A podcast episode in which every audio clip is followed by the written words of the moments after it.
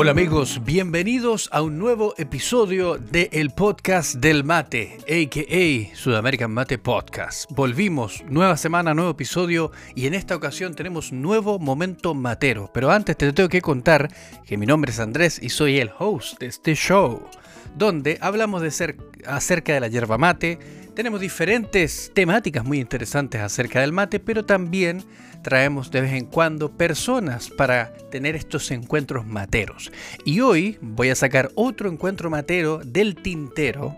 Este encuentro matero fue grabado el año pasado y justamente antes de irme a Chile este momento matero lo grabé junto con Marilina de Postales Materas que es una cuenta que yo conocí en los inicios de Sudamerican Mate, imagínense. Ella es una doctora que trabaja en el Reino Unido, ella es argentina, se considera a sí misma como rosarina, así que voy a decir que es de Rosario. Y tuvimos un excelente encuentro matero, que es el episodio que les traigo el día de hoy. La verdad espero que ustedes lo disfruten, porque yo disfruté mucho teniendo este encuentro matero junto con Mari. Y la verdad que fuimos por medio de cuál fue todo esto que pasó con lo de la pandemia, porque él, ella al, ser alguien que trabaja en el área de la salud, por supuesto tiene una perspectiva un poquito diferente. Y también obviamente que nos contara un poquito de la historia, cómo comenzó Postales Materas, que es una cuenta que lleva mucho tiempo en la que ella comparte un poquito acerca de sus viajes, algunas reflexiones, algunos juegos, algunas cosas, su lado más artístico como ella me pudo describir. Así que espero que disfruten este encuentro matero que vamos a tener el día de hoy.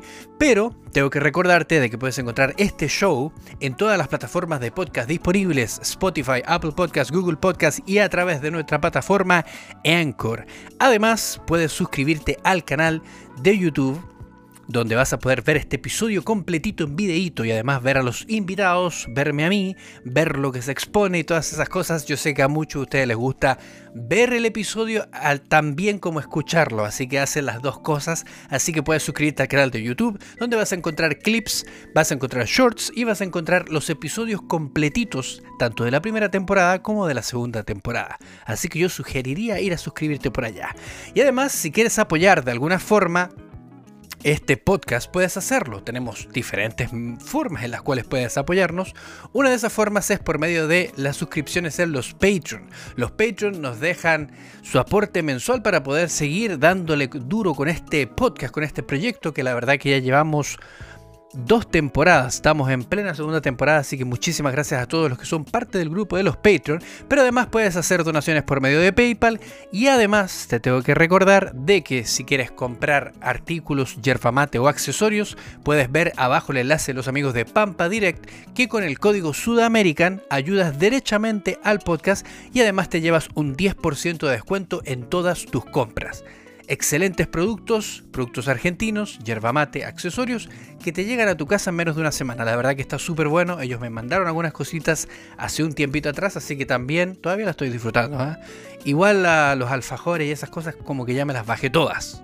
Lo siento pero excelentes productos, así que recomendadísimo. Acá abajo están todos los detalles de todo lo que necesitas saber acerca de cómo ayudar, acerca de cómo contribuir y además los invitados y toda esa información que tú necesitas saber, ¿ok?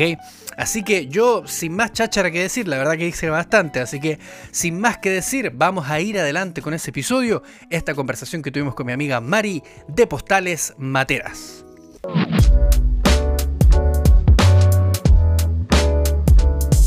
¿En qué año específicamente tú comenzaste la cuenta? Porque cuando yo comencé, yo recuerdo que fue una de las primeras cuentas que encontré. Me imagino porque también yo vivo en, yo vivía en el Reino Unido, entonces capaz eso por ahí, por la localización me, me Claro, te ponía, sí. Eh, yo igual lo hice, sí, es bastante, en 2017 empecé. Ah, me acuerdo de esto porque ese año rendí ese examen. ah, claro. Hijo, hijo de ese momento. Eh, y, y, nada, y de a poquito. Y también era como, no sé, no, me pongo ningún, es, mi espacio creativo, mi espacio de, hacer algo que me gusta, no me pongo ni targets, ni, no, sí. Y, a la vez, el tener algo público que se comparte también me obliga a, si empecé a escribir algo y lo quiero compartir, lo comparto. En cambio, si fuera por mí, yo tengo un montón de drafts, ¿cómo sería? Eh, borradores cosas que no termino porque, no sé, nunca está listo. En cambio, si me pongo como que alguien esté del otro lado esperando, dándote el feedback, eh, también creo que se hace más fácil eso de decir, bueno, no más fácil, me obligo a crear y a compartir.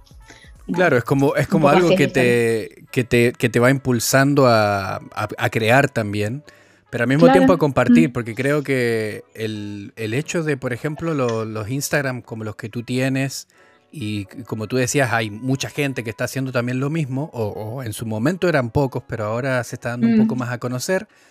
Yo creo que también es como, es una especie como de blog, como de diario, como de algo que yo escribo y comparto, lugares que mm. yo visité eh, o diferentes cosas.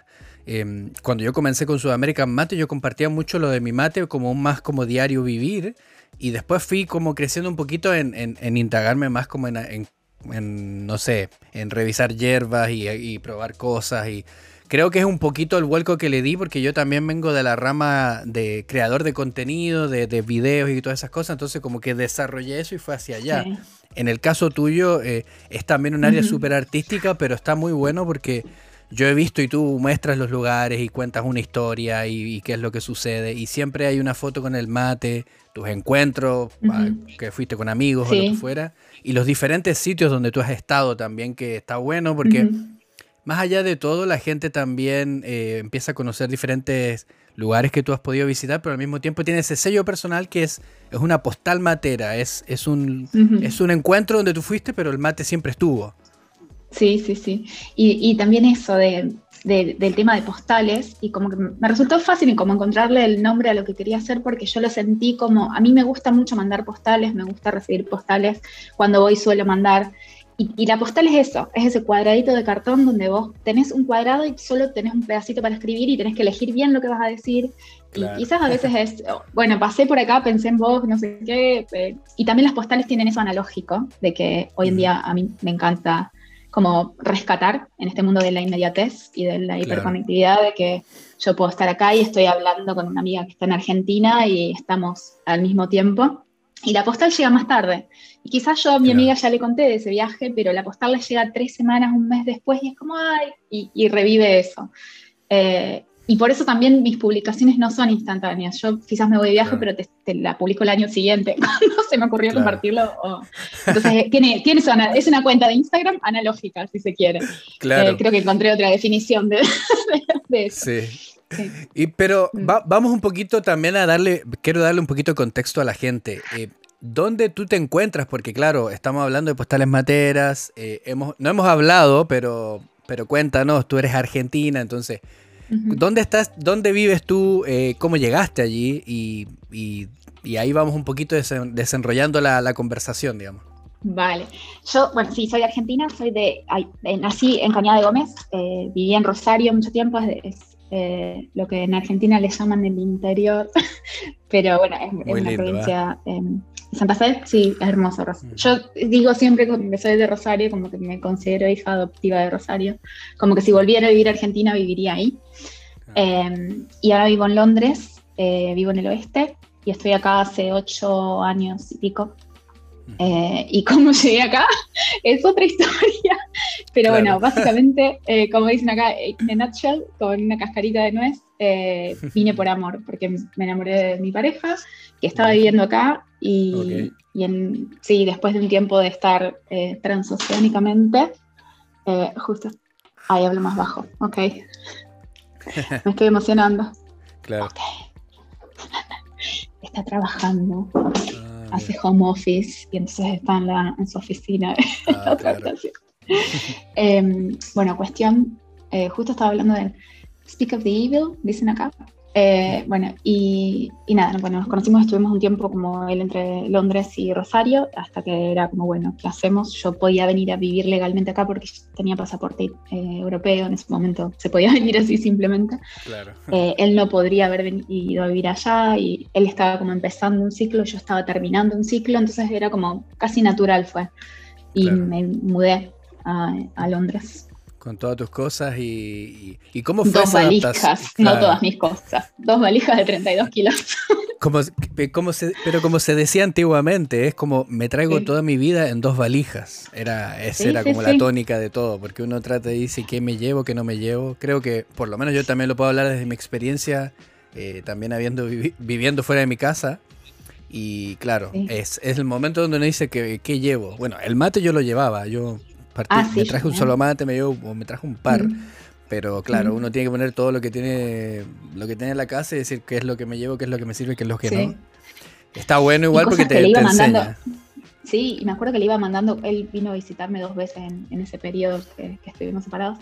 Y yo le iba mandando, y me acuerdo de un viaje mandarle dos kilos de yerba. ¿Cuánto estás llevando? Así ya tengo cuando llego. Eh, sí, sí, sí. No, pero está bueno porque, claro, en en su momento, claro, la gente como que el, vivir fuera de tu casa y también eh, llevarte tu cultura del mate. Yo no sé, ah, bueno, a ti no te pasó, pero yo conocía a muchos amigos argentinos que como que se les fue la cultura del mate o, no eran a lo mejor tan materos en su momento. Y en Londres es la meca del café, así que imagínate, todos ahí se volvieron al café. Pero claro, después eh, mantener eso y, y darte cuenta de que, claro, poco a poco llevar, tú decías, eh, mandé hierba antes para ir acumulando y después tener una buena cantidad para, cuando me vaya para allá. Sí, sí, sí. Después, bueno, aprendes que después también acá conseguís y todo eso. Pero nada, igual cada vez que voy a Argentina me sigo trayendo yerba. Como que, o cada vez que viene alguien siempre me trae. Como que eso no se pierde, no sé. Claro. Hay más opciones.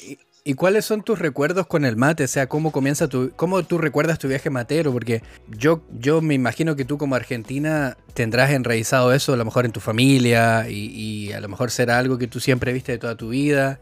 Eh, hace, unos, hace unos episodios atrás estuve con un amigo que es, que es del que es Nico de Mati Viajes que vive en Barcelona y justamente lo conozco, Nico, lo conozco de Instagram.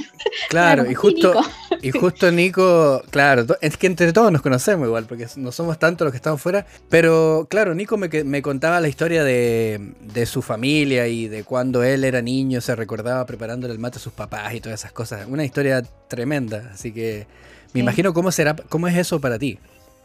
Sí, yo no creo, creo que no, no sé si recuerdo así como mis primeros mates o no. Es que siento como que siempre estuvo y fue también algo como estaba en casa y se tomaba mate y iba a casa de familia o de amigos y había mate.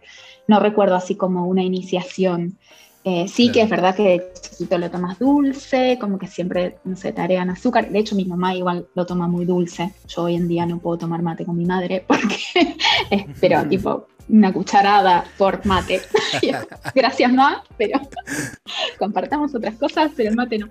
yo, eh, hacía la, yo, hago la, yo hago la de la, de la buena persona. O sea, me, como yo le decía a una, le decía a gente el otro día en el en vivo y le decía, mira, yo tomo, puedo tomar mate dulce, pero si hay una ronda de personas, yo como que me hago el leso y me voy y como que vuelvo, me das un mate, te lo paso y después vuelvo como, a, vuelvo, como a las, a las tres vueltas después, vuelvo y ya así voy a tomar otro. Porque hay gente que sí, le gusta, como que le echa por, por mateada, por, por echar agua, le echa azúcar, imagínate. Sí, sí, esa es mi madre. Eh, pero sí, bueno, sí, sí es una ronda grande. Sí, yo creo que si me ofrecen mate, como que lo aceptas. Eh, pero si tengo que elegir, elijo sin azúcar. Sí, eh, sí bueno, ahí no sé. Ah, perdón. No, no, no, dime, dime. No, y estaba pensando así de cuando, viste que hay un, texto de Cassiari que es como muy conocido entre la gente matera de un mate no es solo una bebida, y bueno, y va describiendo todo lo que involucra culturalmente. Y habla de cuando uno se hace su primer mate solo.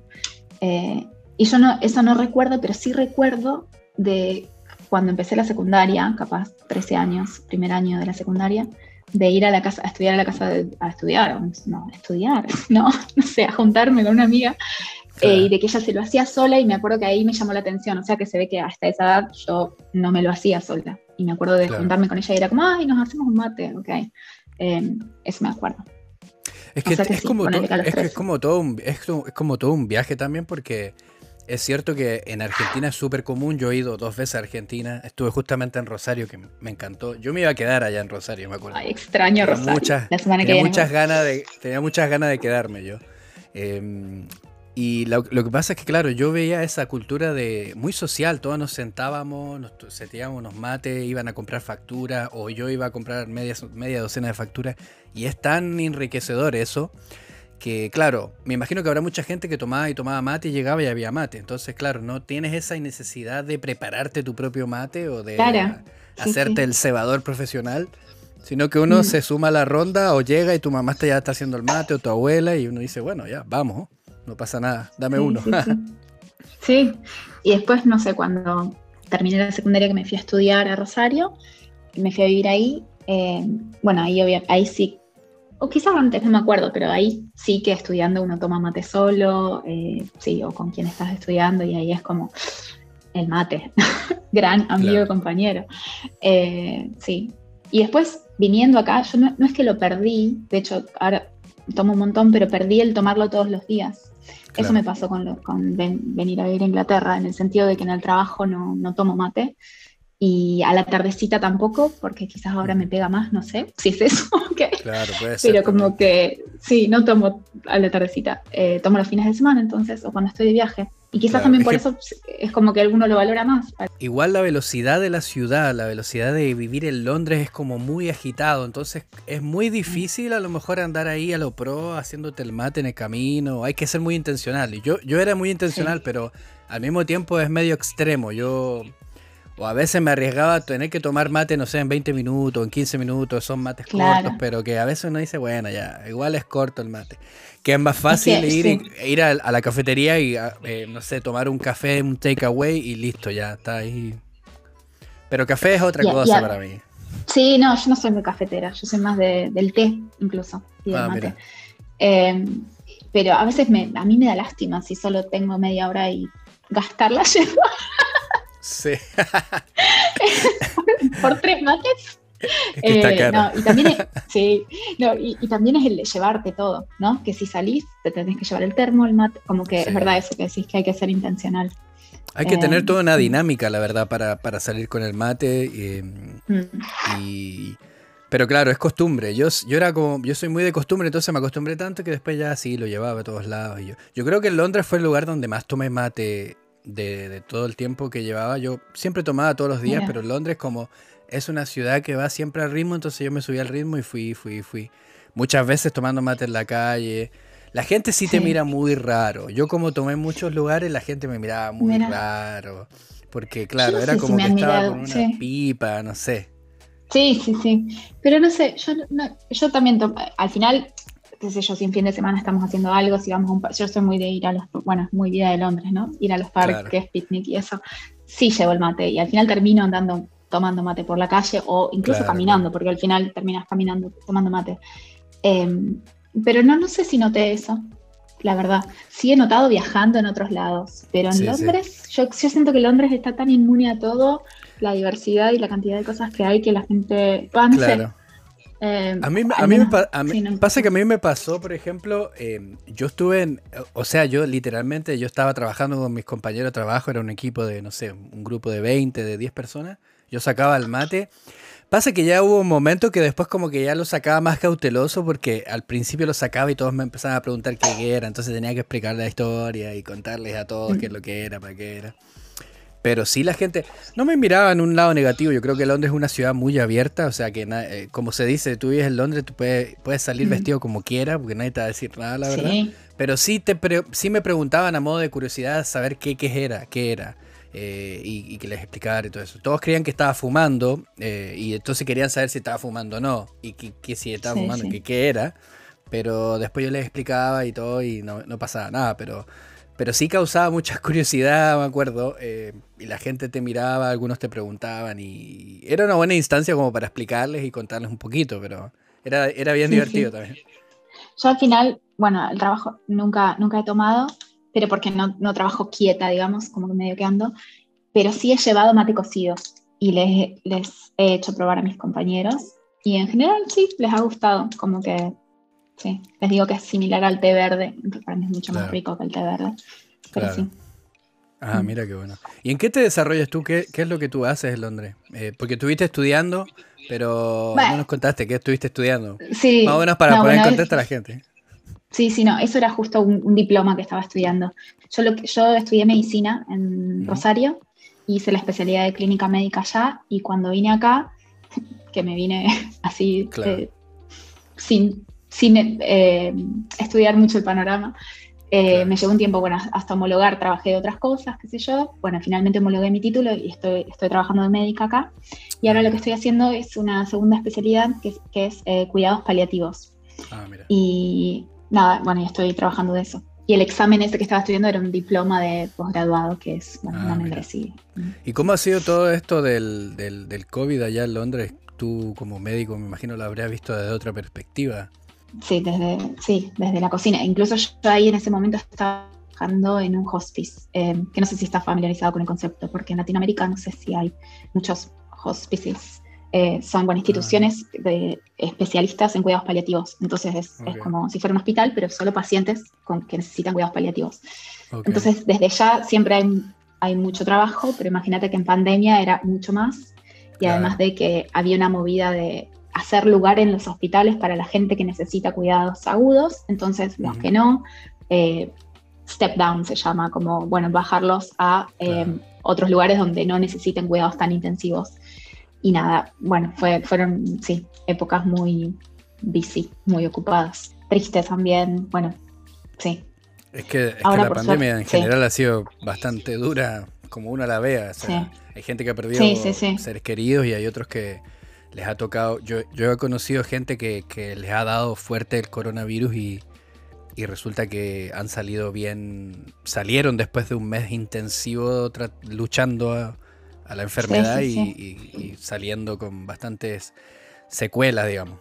Sí, sí, hay mucha gente que tiene lo que se llama COVID prolongado. Yo digo COVID porque acá se dice COVID y me acostumbré a decirle COVID, pero sé que en español le dicen COVID, COVID prolongado eh, o prolongada. Em, y que sí, un año después siguen teniendo secuelas. ¿sí? No, creo que es, una bisagra en la historia de la humanidad esta, pandemia, en el sentido de, no creo que exagero, no, en serio, creo que no exagero al decir que es como una de esas cosas de que se van a estudiar por los años y los años, de, todo lo que, lo que produjo a nivel mundial y a nivel personal, eh, eh, a, todos niveles, no, no, solo en la parte salud, en, lo social, en lo psicológico, como cuando uno habla de generaciones, viste, no sé, ponerle nuestros abuelos que han vivido la guerra, eh, bueno, mis abuelos no, pero abuelos de otra gente.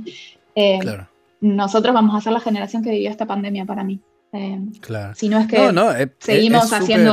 claro, es súper, yo creo que tienes, tienes mucha razón en eso porque igual tienes que pensar lo que... Porque mucha gente decía, sí, pasaron pandemias anteriormente y sucedieron cosas, pero las condiciones en las cuales sucedió esta pandemia es muy diferente y además estamos en un mundo más globalizado, o sea, ha habido mucha mala información, ha, habido mucha desinformación y, lamentablemente eso produce muchas cosas más allá de lo, de lo clínico, de lo médico. Ha producido mucho pánico en las personas. Hay gente que realmente les hizo mal en otros ámbitos que ni siquiera es. Hay gente que ni siquiera le dio COVID, pero tuvo una repercusión en el aspecto psicológico, emocional. Sí, sí, totalmente. Entonces ha sido todo un, todo un en lo económico. En lo económico. En lo económico hay muchos países que les va a costar muchos años eh, recuperar todo lo que pasó. Claro, eh. justamente, y, como tú dices, vamos a ser la generación que vivió este proceso y como dicen, esperemos que, estemos más preparados para la próxima, si es que hay una próxima y esas cosas. Eso te iba a decir, sí. No creo que esto no suceda de nuevo, digamos. No, eso iba a decir de que yo creo que si seguimos tratando el planeta como lo estamos tratando, va, a ser más frecuente. Claro. Pero bueno. este es como el, tópico denso de la conversación. Sí, salgamos de acá. digamos, digamos algo bueno. Eh, bueno, vacunas. Sí, hay vacunas fui como muy militante del tema. En ese, bueno, que de hecho, bueno, hablando, volviendo a Postales Materas, eh, bueno, obviamente que durante el año pasado no, estuve muy activa eh, porque tenía que trabajar y estaba ocupada en otra cosa, pero cada vez que tuve la oportunidad de por ahí pasar el mensaje o de, hablar de, lo que se pudiera, y más cuando salieron, eh, se desarrollaron las vacunas, porque yo me, di cuenta de que me pasaba en la vida, en mi vida real, digamos, mi vida personal, hablando del tema con un montón de gente, incluso en el trabajo, bueno, amigos, familiares, como, bueno, un montón de preguntas, y era como, trabajo todo el día en este ambiente, salgo y, me paso hablando de esto. Yo eh, sí, siento como que hay, mucho tiempo, mucho, sí, mucha vida dedicada a esto. Em, y entonces por ahí he publicado algunas cosas también en postales materias sobre temas vacunas y me, sí, que, no era lo que yo no quiero usar postales materias para hacer algo relacionado con medicina, porque justamente es mi escape creativo. Pero hay situaciones que para mí es como que lo esperaban y era como, bueno, voy a usar este espacio para poder, no sé, si alguien me quiere preguntar cosas o comunicarlo. Es que está, es que está bueno en ese sentido, en, el sentido de que hay mucha gente que sabe, hey, Mari trabaja en, eh, trabaja en el área, de, en el caso del Reino Unido, en el NHS, y, y en eso ella a lo mejor tiene algún tipo de feedback diferente al que puede tener una persona común y corriente. Más que nada, no en el hecho de, la, conspiración de todo esto, porque la gente, mucha conspiración también, pero más que nada en el sentido de, la, de la conciencia, porque hay gente que dice no, que no se quieren vacunar o, que no creen en esto. Miedo, mucha, claro, miedo, miedo a lo desconocido, eh, que por qué tan rápido, que por qué. Claro, puede ser también. Eh, y era como, bueno, charlemos. Claro, entonces por eso, en ese sentido, ayuda mucho porque la gente te conoce y dice, bueno, sí, ella me puede aportar o me puede contar algo que, yo desconozco y, me puede dar un poquito más de, ¿cómo se dice?, panorama para poder, en el caso de si estoy dudativo de vacunarme, vacunarme y todas esas cosas. Por ejemplo, en mi familia igual, o sea, toda mi familia en Chile se vacunó, pero acá en Francia mi cuñada todavía no se había vacunado, pero al, finalmente se vacunó hace unos, hace como un mes atrás más o menos. Pero, y yo, en mi caso, yo y mi mujer estábamos esperando el momento de poder vacunarnos porque decíamos, si queremos viajar, tenemos que vacunarnos y yo el próximo mes estoy yendo a, Chile, entonces imagínate, te necesitaba todo esto, tenerlo listo para poder no tener problemas con eso. Sí, y al final creo que también eso termina siendo un poco, y de hecho, eh, viste que ahora salió la noticia de que en Austria, en Holanda, hay, países como que están obligando a que la gente muestre su carnet de vacunación para entrar a un restaurante y cosas así. Justamente. Que es como, bueno, es un poco quizás extremo, pero a la vez la gente lo termina haciendo o se terminan vacunando para poder viajar o para poder ir al restaurante y no para decir para sobrevivir a una pandemia, a una enfermedad. Cuando mirá cómo somos, el ser humano es, interesantísimo. Me encanta. No, que eh, pasa que al final la gente lo hace más por eso que por lo otro y es triste porque dice, bueno, ya si me tengo que vacunar para poder salir a la terraza a comer con mis amigos, bueno, lo voy a hacer. Pero, yo lo veo más. Pero yo si lo tengo que proteger a mi abuelito. Eh. Yo lo veía más por eso, porque claro, uno dice, bueno, aparte Sí, uno decía más por proteger a la familia, porque uno dice, mira, de repente traigo algo que yo a mí me dio COVID cuando yo estuve la primera parte en, Inglaterra, yo estaba en Londres, cuando todo esto golpeó y, y, recuerdo que me dio, me dio muy suave porque presenté algunos síntomas, entonces tipo, no me recuerdo si perdí el olfato o perdí el, gusto, no me recuerdo. Pero uno de los dos lo perdí. A mi mujer sí le dio, entonces, claro, eh, estuvo aislada ahí, yo estaba ahí, también me dio, pero más suave. Entonces, todas estas cosas, como que, claro, uno dice, mira, de repente uno no sabe lo que trae y por, por solamente. Hay gente que es muy indiferente y otra gente que es muy en el tema, entonces hay que ser un poquito consciente y decir, bueno, me voy a vacunar también por, por, mis, por mis papás, por mis abuelos, por, por mis amigos también más allá de todo. Sí, incluso, yo creo que incluso nosotros como personal de salud al principio de la pandemia, porque los reportes que se, venía, se, se escuchaban de China era como, bueno, sí, es un virus, es una gripe. Incluso nosotros hemos echado de tanto por una gripe, como que, uy. Y incluso se decía, bueno, que a los jóvenes también eh, iba, iba, a ser un, cuadro leve. Y, y, la verdad es que a mí también me dio, y a mí me dio bastante, no, no necesité ir al hospital, no, no voy a, hacer un drama, pero como que nunca estuve, y también soy una persona sana, pero nunca, nunca estuve tan enferma en mi vida como cuando tuve COVID. Em, y, compañeras mías, joven sana, neumonía, un mes de, no poder trabajar, fatiga mucho tiempo, yo también tuve fatiga después, como que...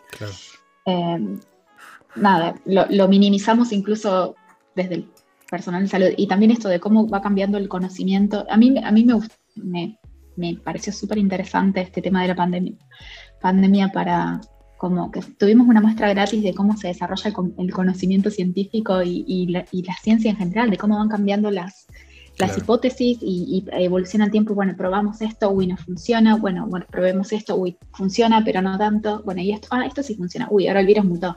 Bueno, hagamos esto. Como fue una muestra gratis para mí de eso y en un año todo súper acelerado y, y, es muy fácil, y entiendo también, no lo entiendo, pero como que digo, es muy fácil hacer conspiraciones y no creer cuando decís, ah, no, pero al final eh, esto que dijeron es mentira ahora. Y bueno, sí, pero así se construye el conocimiento. Las verdades científicas, lo, que sabemos ahora, llevó mucho tiempo y lo que hicimos ahora fue récord. Eh, la vacuna en, poco tiempo, como que es, muy, es muy interesante. podría estar ahora hablando de esto, pero me parece que eh, desviamos. pero bueno, volviendo al, tema de postales materas y hablando de que obviamente alguna gente a lo mejor, o algunas personas que no conocían decían, eh, Mari no está muy presente, a lo mejor, y claro, es porque tú trabajas también en un ambiente que es bastante busy, como se dice, o muy ocupado. Yo te quería preguntar cuántos países tú has podido recorrer, porque yo he visto fotos de muchos lugares donde tú has ido. No sé si los vas a contar, pero más o menos dame estimado. Porque yo te he visto en Italia, pero te he visto en bueno, diferentes partes del Reino Unido. Me imagino que habrás bajado por estos lados de, a lo mejor no Francia o España o algo así, pero más o menos. Dame un estimado. Sí, bueno, sí, me, gusta viajar. Confieso que he viajado, como dicen. Eh, no, no, no, no, no llevo la cuenta, pero sí que, eh, no sé, no sé. En un momento tenía como una app eh, donde ibas marcando los países, los que habías estado, los que querías estar, qué sé yo. Capaz que en algún momento había, no sé, más de 40, pero como que no, no, no sé. Hace mucho que no voy a un lugar nuevo. ¿Hace cuánto, ¿hace, cuánto que, ¿Hace cuánto que no viajas? Vamos a irnos en esa, vamos a irnos en el, tiempo presente. Eh, no, por suerte, a ver, estuve en, en agosto, pude ir a Málaga eh, a ah, visitar unos amigos. Que, bueno, de hecho era un, era un, viaje que lo veníamos postergando hace un montón porque estos amigos se fueron a vivir en marzo 2020. Eh, y Justo para la pandemia. Sí, sí, de hecho ellos volaron creo que la primera semana de marzo, a la semana los pusieron en, confinamiento, justo habían conseguido un departamento, no, bueno, una historia. Por lo menos les em, resultó. Sí, sí, sí. Em, y, nuestro plan original era ir en Semana Santa de ese año. Yo Semana Santa me lo pasé con COVID encerrada en mi oh, habitación. Eh, y después íbamos a ir, mi cumpleaños es en agosto, el año pasado. Después Boris puso esta cuarentena obligatoria al volver ¿viste, de, de Europa para acá. Claro y yo no puedo cuarentenear porque yo tengo que ir al hospital, no es que trabajo desde casa, entonces suspendimos, después, bueno, finalmente fuimos este año, en agosto para mi cumple. Eh, así que sí, bueno, y el año pasado pude, ir a Italia un par de veces en, esa ventanita del verano donde se pudo viajar. Pero sí, y el año pasado se me frustró un viaje a Argentina que iba a ir en enero, también que había una ventana de, que se podía, y yo justo cambiaba trabajo, como que todo bien pero nada, se, hubo esta nueva variante de Kent que empezaron a cancelar todos los vuelos, cerraron a los que veníamos de Reino Unido, no nos dejaban entrar a ningún lado, nos cancelaron el vuelo. Íbamos, mi, bueno, mi pareja es, italiano de Florencia, entonces íbamos a pasar las navidades con, con la familia de él y después íbamos a Argentina. Eh, estábamos en el aeropuerto cuando nos cancelaron el vuelo por esto de la nueva variante. Y yo de ahí, de hecho, esto también está en Postales Materas, terminé escribiendo porque era, bueno, ¿qué haces con esta desgracia que me acaba de pasar, la puta madre? que a mí me pasa eso, de que quizás lo, claro, lo convierto en eh, arte. no, bueno, lo que hice fue hacer como un eh, elige tu propia aventura, eh, que está por ahí en, mi cuenta, como que, que, porque se sintió así, como, bueno, ¿qué hacemos? Vamos al aeropuerto, nos quedamos, bueno, ahí tomamos esto, ay, yo justo me habían ofrecido la vacuna, y era, ¿me quedo para vacunarme o me voy, me la juego? Si me quedo, me, juego perderme el vuelo. Bueno, era todo un tomar decisiones eh, rápidas y entonces me hizo acordar esos libros, Elige tu propia aventura, no sé si estaban en Chile. Creo que sí. Eh, bueno, bueno, y terminé escribiendo como un Elige tu propia aventura, jugando con, la gente a ver qué camino tomamos, qué hacemos. Y escribí todas las historias posibles, además de la real, que fue lo que sucedió que me quedé en Londres, Navidad, Año Nuevo, todo el invierno. Ah. Eh, y no fui a ningún lado. No, es una locura. Aparte que, imagínate todos los protocolos que en algún momento había que hacer. Yo, la última vez que viajé fue a Bilbao, ahora en junio. Sí, junio fui. Pero estábamos esperando que saliera acá de confinamiento. En España estaban todavía en confinamiento para ese entonces. Y había que hacerse un PCR. Acá no salió gratis, pero en España había que pagar. Es todo, todo un. Wow, Imagínate ahora, ahora que yo estoy yendo para Chile también. Tipo eh, PCR y después eh, sacaron la cuarentena, ahora la pusieron. Eh, ahora hay que. Un ah, montón de ah, cosas. pusieron cuarentena. No, no, sacaron, no, la ah. sacaron em, había cinco, cinco, días de cuarentena para las personas que estuvieran vacunadas. Nosotros estamos vacunados, así que tuvieras que hacer cinco días. Mm. Pero después lo que pusieron fue que cuando uno llegara allá te hacían un PCR y de cuando te diera la respuesta del PCR quedas automáticamente ya libre. Entonces ya estamos ahí como en el momento de decir ya. Pero pasa que yo no vivo en Santiago, entonces el vuelo va directo a Santiago y después hace la escala y va a mi ciudad. Entonces yo decía, tengo que hacer el PC, tengo que hacer, tengo que esperar en Santiago y después me tengo que venir acá. ¿Qué pasa con mi vuelo? Es, es un desastre, no sé. Quiero ponerme en, la mejor, en el mejor escenario. Yo antes era muy también de que viviendo acá es como muy fácil agarrar Skyscanner, London Everywhere y, buscas vuelo a, no sé, por el fin de semana, muy barato. Eh, y en mi vida anterior, pre pandemia, eh, era muy de hacer eso también. Bueno, este fin de semana eh, vamos a tal lado. Y, eso ya no lo hago más. Eh, no solo por la pandemia, digamos, como que también es más cansador, pero mm, digo, esto de, ver qué se necesita y mira si después, y después de lo que nos pasó el año pasado, que teníamos todo planeado y que se frustró este año, me lo tomé más light y era como, bueno, si se puede, no planeo tanto, no planeo a largo plazo, si se puede ir, se va, si no, no. Mi objetivo también era más, no tanto viajar por viajar, sino viajar a ver gente, que creo que eso también fue un efecto de la pandemia. Entonces fuimos eh, a Málaga a ver estos amigos. Después he viajado también por Reino Unido en el verano con amigas. Eh, y ahora me voy a Argentina también a ver mi familia y mis amigos allá. ¿Hace cuánto que no vas a Argentina? Bueno, tuve la suerte justo de ir, estuve en febrero, principio de marzo 2020, la última uh. vez. Y creo que el 2, 3 de marzo me volví para acá con escala en Roma. Una escala de 12 horas o 14, que yo era como, ay, paso, paseo por Roma. Y nada, y en ese momento Italia estaba explotada, como que habían empezado a haber un montón de casos y, era como, ay, ¿qué hago acá? ¿Qué sé yo? Me, acuerdo que me había dado como un poco más de miedo. Y en UK ni enterados, era como, bueno, acá todo bien, hard immunity y nada. Em, y, me acuerdo que salí porque dije, yo creo que estoy más segura afuera que adentro del aeropuerto, que es cerrado, que qué sé yo, y salí, pasé por Roma, pero no fui al centro, fui a otros lugares, no me junté con nadie y volví a a Reino Unido, pero o sea que estuve como justo al límite del tiempo que podría haber estado, porque... Mm.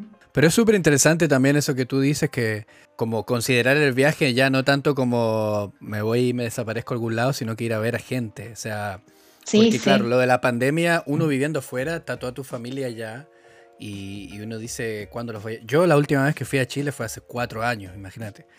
Y yo pasé todo esto de la pandemia y yo iba a ir, iba a ir el año pasado, iba a ir este año a marzo y había pensado haber ido el año pasado para Navidad, pero claro, explotó todo esto y allá no, estaban las fronteras cerradas, o sea, en Chile no se podía entrar aunque quisiera. Y mm. podía ir a lo mejor yo solo como, como nacional, pero no iba a poder ir con mi mujer, que mi mujer es francesa, claro, entonces iba a quedar. Claro, a mí, sí. A mí me había pasado lo mismo, de hecho, también no iba a ir esa vez, iba yo sola el año pasado porque él no podía entrar. Sí, no, sí, para mí fue como una resignificación. Y además yo me acuerdo cuando fui a Argentina la última vez, en ese momento, por situaciones, digamos, de, familia, de, todo como está allá, era como mi resolución fue, voy a volver más a Argentina. Yo siempre traté de ir al menos una vez al año desde que me vine a vivir acá. Y, era como, voy a volver más. Y pasó esto. Eh, bueno, y recién ahora puedo ir claro, es, que yo, yo, creo que para los que vivimos afuera siempre la constante, yo, yo te prometo, y creo que lo, si algún amigo me estará escuchando, yo dije de broma y dije, ya sí, nos vemos en cuatro años más, pero la dije en broma porque en mi foro interno yo decía, bueno, tengo que venir por lo menos, pues claro, dije, por lo menos tengo que ir cada dos años, ir por lo menos. No sé si podía ir cada año, pero por lo menos cada dos años, para no estirarlo tanto. Y después pasó todo esto de la pandemia y, al día de hoy, cuando lleguemos allá, va a ser literalmente cuatro años que nos fuimos. Y es, una locura, claro. Entonces uno dice... Es un montón. y no sé si tenés... Eh, si, hay niños en la familia o gente muy grande, porque siento que ahí se nota un montón el se tiempo. Nota mucho cambio ahí. Sí, mm. sí. No, aparte que, por ejemplo, eh, yo estoy como yo estoy como en la edad media, o sea, la edad media suena como de antiguo. Estoy como en la mitad de mi edad de, la vida, o sea, estoy en los 30 mm. y mis papás, mis papás sí, ya se nota tanto el cambio en mis papás como en mi sobrino que tenía cuatro cuando yo fui, ahora tiene ocho, imagínate. O sea, ya es el doble de lo que tenía antes. Entonces el cambio es muy grande y es loco, pero bueno, uno dice, por fin se dio la posibilidad de poder ir, así que estoy súper contento por eso. y, ver la posibilidad de recorrer un poquito también, porque no he ido hace tanto que ese aire es diferente, digamos.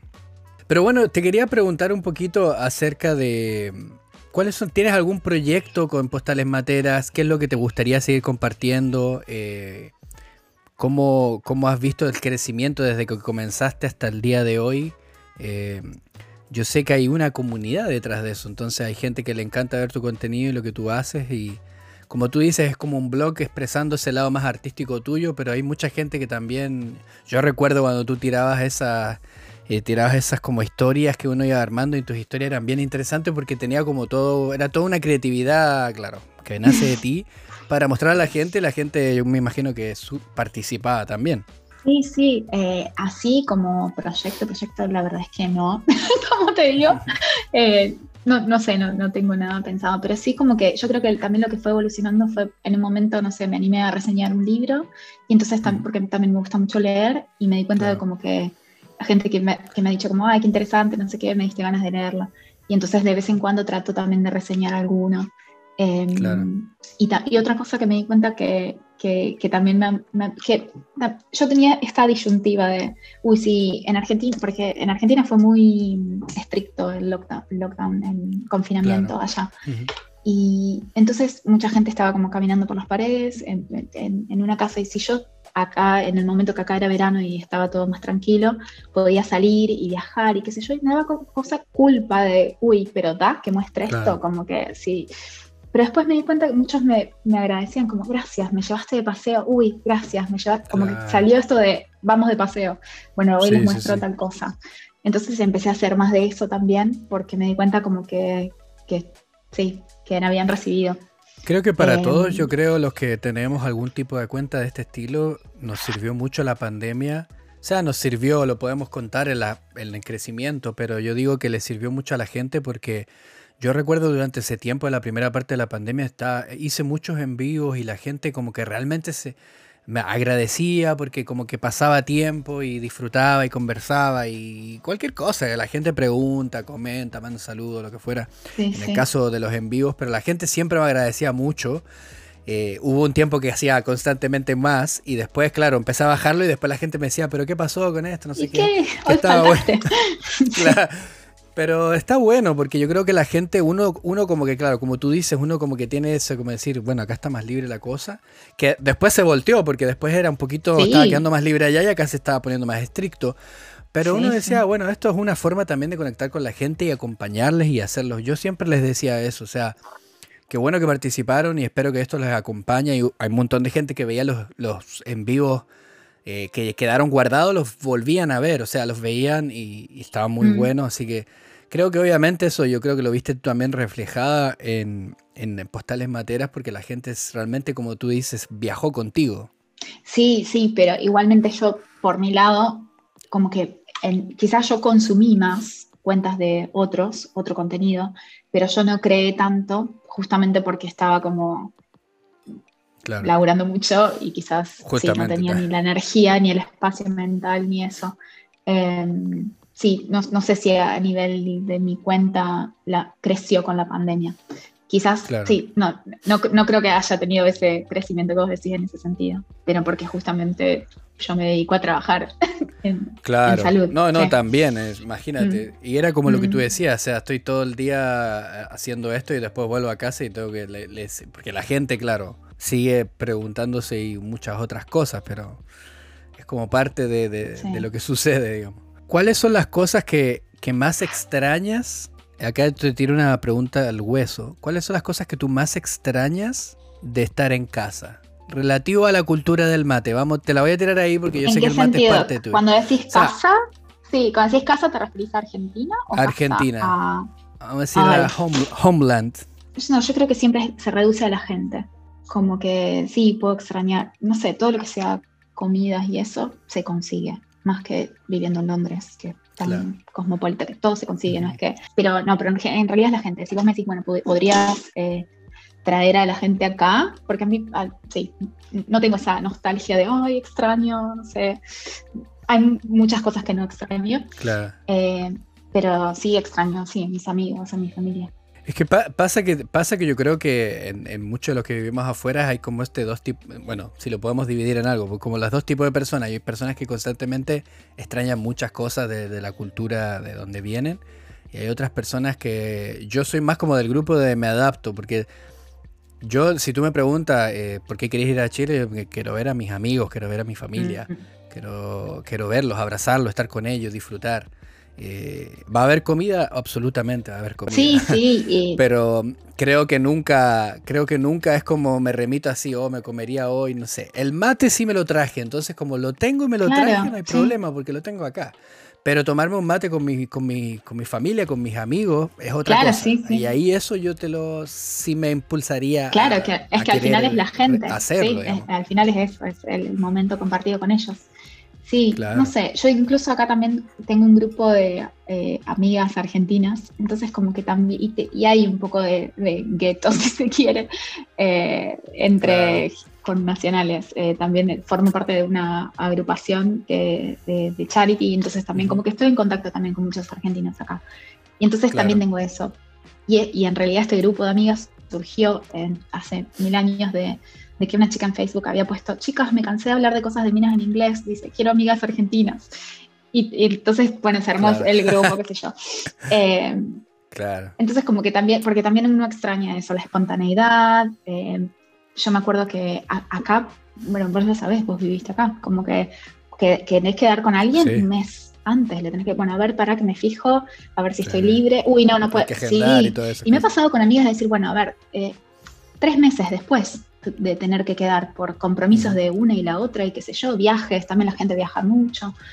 Em, en cambio, en Argentina es como, bueno, paso por tu casa después del trabajo. no sé, es como mucho más espontáneo. E, eso yo creo que se extraña. Si tengo que tirar ahí una, yo creo que eso se extraña, la espontaneidad. Porque yo me acuerdo que decía ya, ah, eh, llamaba a mi amigo y le decía, oye, voy, a tu casa, eh, voy a buscar algo. te paso a ver, me dejo caer en tu casa y lo que fuera. No te avisé, no importa. Si está en la casa está bien, si no está pasa nada. Pero la espontaneidad constante, yo creo que acá, bueno, por lo menos la gente en Europa es un poquito diferente, en Reino Unido también. que es más eh, organizada. Sí, sí, sí. Igual te digo que con este grupo de amigas a veces es, eh, bueno, ahora muchas trabajan desde casa, pero antes era, bueno, ¿quién quiere hacer algo esta tarde? O sea, y, escribirnos en, el día y sí, nos encontramos y hacemos algo. Quizás no tanto de ir a la casa, sí vamos a las casas, pero no así tan espontáneo porque vivimos lejos. Em, pero sí eso, sí, pero sí eso, decir, bueno, después del trabajo nos encontramos en tal lado, sí, boom, y, se arma un grupo. como que eso existe, pero porque es mi grupo de amigas argentinas. Eso con mis amigos de otros lados quizás no, sucede, tenés que quedar mucho antes. Pero es parte, es parte como de la, de la, de la cultura a la que uno va y también creo que el tener amigos, el tener, en el caso tuyo, el tener tus amigas, eh, yo creo que también te trae un poquito de vuelta a casa o te hace un poquito tener ese, ese aire de casa y está mm. bueno. Porque también hace falta de vez en cuando. Uno, a veces uno se puede adaptar súper bien a la cultura de uno, pero creo que es como lo que a mí me pasa con el idioma. O sea, cuando yo vuelvo a casa, creo, especialmente, incluso cuando yo vivía en España o vivía en otros lugares donde hablaba igual español, creo que volvía a casa y, el, el, la chilenidad se me bajaba en, en horas. Volvía. Sí, yo, eh, te prometo, yo, yo, yo fui hace cuatro años con mi mujer y, ella me decía, porque ella siempre me escuchó hablar en español, porque tenía amigos también que hablaban español, pero no eran de Chile todos. O sea, había uno de Chile, pero no eran más. Y ella me decía, ¿por qué tú hablas diferente acá? Me decía. Como que se te pegó una, una R y hablas diferente, que no sé qué. Y, ella notaba todos esos cambios que yo jamás notaba, pero que claro, empezar, eh, ya llevaba algunos días en el país y ya se me había empezado a pegar todo el acento de nuevo. Eh, y ella me había escuchado siempre hablando en español con una mezcla de personas de diferentes lugares en Latinoamérica o hablando en inglés. Entonces, claro. Yo te iba a decir. Eh, ella me notaba todos esos cambios. decía, claro, yo te iba a decir, tu, acento no es muy fuerte, tu acento chileno, digamos. No, pasa que yo, yo viví en Madrid, eh, viví un par de años en Madrid también, y creo que eso me ayudó mucho, pero después vivía con mucha gente que habla de diferentes lugares, entonces, qué era lo no, yo por lo menos, yo decía, hay gente que no me entiende, y tengo que abrir mis, perspectivas. Yo soy, sí. Claro, entonces uno empieza ahí a, aprender y a hablar y si la gente me dice muchas veces, especialmente la gente de Argentina, cuando ve los videos en YouTube o me ven en Instagram y dice, no, pero tú conoces como mucho y suenas como, como, como de acá a veces, no sé qué. Sí, porque fui a Argentina, conozco algunas cosas, no, no conozco todo, pero conozco algunas cosas, entonces sé que si te digo alguna cosa de una forma, tú la vas a entender y, o se entiende un poquito más a norma general, pero pero yo creo que cuando yo llego a Chile, el, acento, no sé si va a pasar eso en historias, cuando suba historias en Instagram y esté en Chile, capaz que me cambie un poco. capaz que me cambie un poco la tonada, no sé. Sí, bueno, yo soy muy así de que se me pega la tonada de la gente y creo que hablo, bueno, ahora me doy cuenta, ¿viste? de donde somos nosotros aspiramos las veces. que hablo así. Claro. Pero también, por ejemplo, yo viví un tiempo en Barcelona, unos meses, eh, rotando en un hospital ahí, qué sé yo, y se me pegó el vale. Y desde ahí que digo, vale. Y yo por ahí vuelvo a Argentina y digo, vale, y mis amigos me dicen, ¿qué te haces? Y aparte no es que viví en España la vida, no sé, se me quedó pegado y ya no se me va. Eh, y, voy como agarrando cositas. Yo en, Rosario me acuerdo mis amigas de primer año de la facultad eran de Victoria, que es en Entre Ríos, que es en realidad es cruzando Rosario, ahora hay un puente. En ese momento, en la prehistoria, no había puente, pero era como, era, si bien era enfrente de Rosario, eh, tienen un acento muy particular. Y yo volvía de estudiar con ellas, volvía a mi casa y mi hermano me decía, Marilina, hablas, hablas raro. Se me pegaba el acento de mis amigas. Entonces es como que creo que también voy agarrando un poquito de cada lado. Eh, sí. Es que pasa que creo que, a ver, a mí me pasó eh, viviendo en Madrid, nunca se me pegó el acento, pero mi acento mutó en un neutro. Claro y sabía que habían ciertas palabras que, por ejemplo, decir vale, había que decirlo porque la gente te entendía. La gente, por ejemplo, cuando tú le preguntabas en la calle, no te dicen derecho, ah, ve derecho, no, te dicen ve recto. Eso lo dicen en España. Entonces, claro, uno aprende a decir ciertas cosas y cambiar el switch de, hey, no puedo decir derecho, debo decir recto. En España. Porque derecho para ellos es derecha. Sí, sí, en España en particular. Yo, bueno, estuve en Barcelona y si bien son catalanes, eh, bueno, muchos pacientes hablaban en catalán. Yo el catalán lo entendía, como que, no sé, lo entendía, pero no lo hablaba. Entonces por ahí ellos me hablaban en catalán, yo les respondía en español. Y cuando se daban cuenta que no hablaba catalán, se hacían el switch al español. Pero me acuerdo que yo trabajaba en la sala de eh, digestivo. Y yo iba y por ahí le decía, bueno, te duele la panza. No sé si en Chile es la panza. Y ellos me miraban como, ¿eh? Sí, sí, sí. Y era, claro, y después me di cuenta que tenía que decir barriga porque si no, no entendían la panza. Pero resulta que en catalán, panza es pancha. Y yo no se les, no se les hace, no se dan cuenta. es un poco de asociación. Claro, ¿no? aparte estás en la sala donde viniste por dolor de barriga y yo te pregunto, ¿te duele la panza? Claro. no, eh, sí, me di cuenta que había palabras que tenía que decir de otra manera. Sí. Sí, no, es una locura. Imagínate, yo, ahora estoy acá en Francia y, y yo eso es lo que le decía el otro día a una persona. Yo entiendo mucho el francés porque mi, bueno, mi, la familia de mi mujer, todos hablan francés, entonces estamos todo el día ahí. Pero yo al momento de hablarlo, como que se me hace una mezcla en mi cerebro de inglés y español y cruza y choca, porque la conjugación es muy igual al español, pero después hay palabras que son en inglés, entonces choca todo eso dentro de mi mente. Eh, y se me hace todo un No, pero es normal. Entonces como tan complicado. Sí, yo, yo, bueno, y la pronunciación es diferente. Sí, yo estudié francés en la escuela, me encantaba.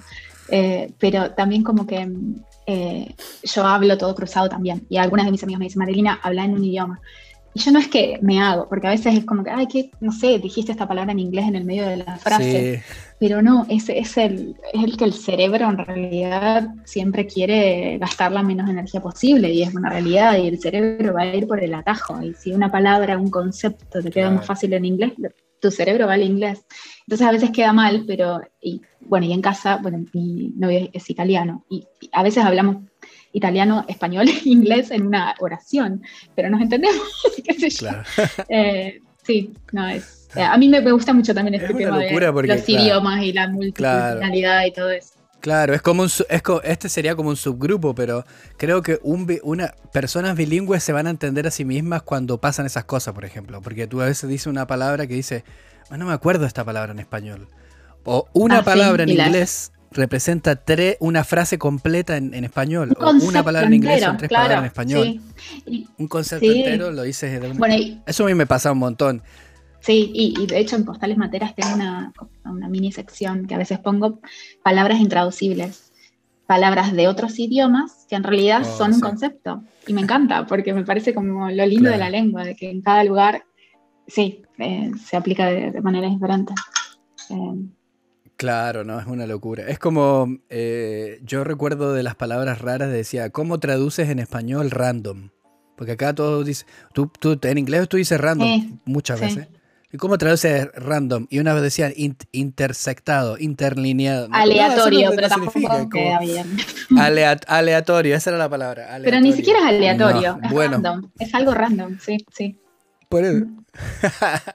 bueno, ahora ese término está un poquito más eh, españolizado. O sea, mucha gente sabe lo que es algo random. Eh, por lo menos en Chile se sabe mucho que ah, esto es random. Pero bueno, oye, yo quería darte muchas gracias por aceptar la invitación. La verdad la pasamos muy bien. Eh, nos fuimos por varias, varias cosas ahí en el tema. Eh, espero que la gente haya disfrutado esta conversación. tanto como nosotros. Eh, por las ramas. Yo siempre digo que soy como muy tímida. De hecho, no he hecho muchos vivos en, Instagram o cosas así. Como soy tímida a la cámara o al. Pero después, sí, me siento cómoda, fluye y charlo. es que claro, por eso te digo. Y después uno se va acordando que la conversación grabada y yo como estoy acá manejando todo, digo, bueno, oh, sí, está todo bien, está todo en orden. Pero nada, quería darte muchas gracias y quería obviamente invitar a todas las personas que nos están mirando o escuchando que puedan ir a visitar, a visitar, a visitar el, Instagram de... Claro, me salió puertorriqueño. a visitar el Instagram de Postales Materas, tal cual, Postales Materas, arroba Postales Materas. Todo junto y vayan ahí a conocer lo que está haciendo Mari. La verdad que es súper divertido para que si los que, les gustan los viajes o de repente algún uno que otro quiz que ah, sale de repente con preguntas y cosas súper interesantes. Así que están todos invitados para que eso también te divierte bastante, así que vayan y pásense y dense una vuelta por allá. Y nada, yo quería agradecerte muchísimo por aceptar esta invitación, la pasamos súper bien, nos tomamos unos mates virtuales a la distancia, así que nada, si quieres decirle algo a la gente que nos está escuchando antes de que terminemos? bueno, que los espero por Postales Materas. Después ya me dirán si les gustan los paseos, las historias, los mates, qué. Eh, bueno, y gracias a vos por la invitación, eh, por, por, animarme a animarme. Eh, y la verdad es que sí, estuvo, estuvo, muy lindo. Y, y espero que no, no se hayan aburrido con, con la divagación. Pero bueno.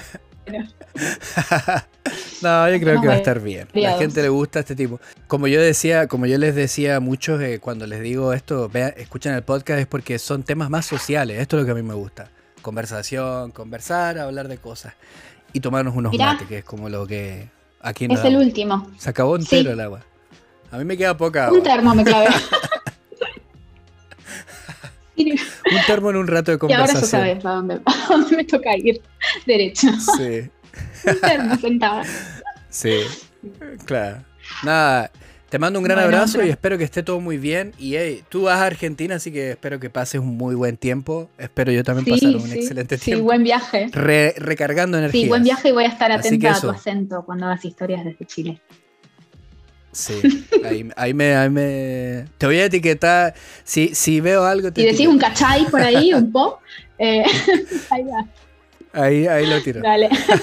bueno, Mari, muchas gracias. Hasta luego.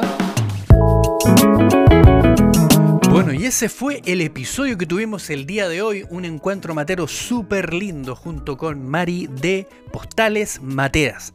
La verdad que fue un encuentro muy bueno, conversamos muchísimo, nos divertimos muchísimo, hubo su momento denso, ¿no? Porque yo creo que el tema de la pandemia que lo tratamos el episodio pasado es un tema un poquito denso, pero como siempre, los mates son los que nos traen la alegría, así que disfruté muchísimo hablando acerca del proyecto de Postales Materas, qué es lo que se viene, un poquito de las experiencias del baje matero de Mari y otras cosas más que espero que hayas disfrutado tanto tú como yo, que disfruté mucho haciendo este episodio. Obviamente te recuerdo que puedes seguirnos en todas las plataformas disponibles de podcast, Apple Podcast, Google Podcast y a través de Spotify. Recuerda dejar una buena reseña, unas 5 estrellitas para que nos ayudes a que este show se posicione y se pueda difundir a más personas. Pero además puedes suscribirte al canal de YouTube donde puedes ver todos estos episodios, clips, shorts completamente en videíto, full calidad, así que ahí puedes ir a suscribirte y ver qué es lo que sucede. Te sugiero el canal de YouTube, ¿por qué? Porque allí estamos tirando contenido y creo que cada dos días sale algo nuevo. Si te perdiste por ahí algún episodio completo, si no lo viste, te va a salir un fragmento que me pareció interesante destacarlo, así que te invito a que lo vayas a dar una vueltecita por allí. Y además te recuerdo que puedes apoyarnos por medio de los Patreon, por medio de PayPal, hacer tus donaciones. Y además te recuerdo que tenemos el link para que puedas comprar en la página de los amigos de Pampa Direct con el código Sudamerican. Te llevas un 10% de descuento y obviamente derechamente también apoyas este show aquí en el podcast del mate. Espero que hayas disfrutado muchísimo este episodio. Recuerda que estamos estrenando capítulos todas las semanas, así que estate atento a lo que se viene. Estamos estrenando el jueves en, generalmente los jueves en las plataformas de podcast y los sábados estamos estrenando el episodio completito por YouTube. Así que no te pierdas de nada, espero que hayas disfrutado este episodio. Yo acá con mi matecito en la mano, obviamente disfrutando y contándote de lo bonito que estuvo este encuentro. Nos vemos en la próxima ocasión y hasta entonces... Buenos mates. thank you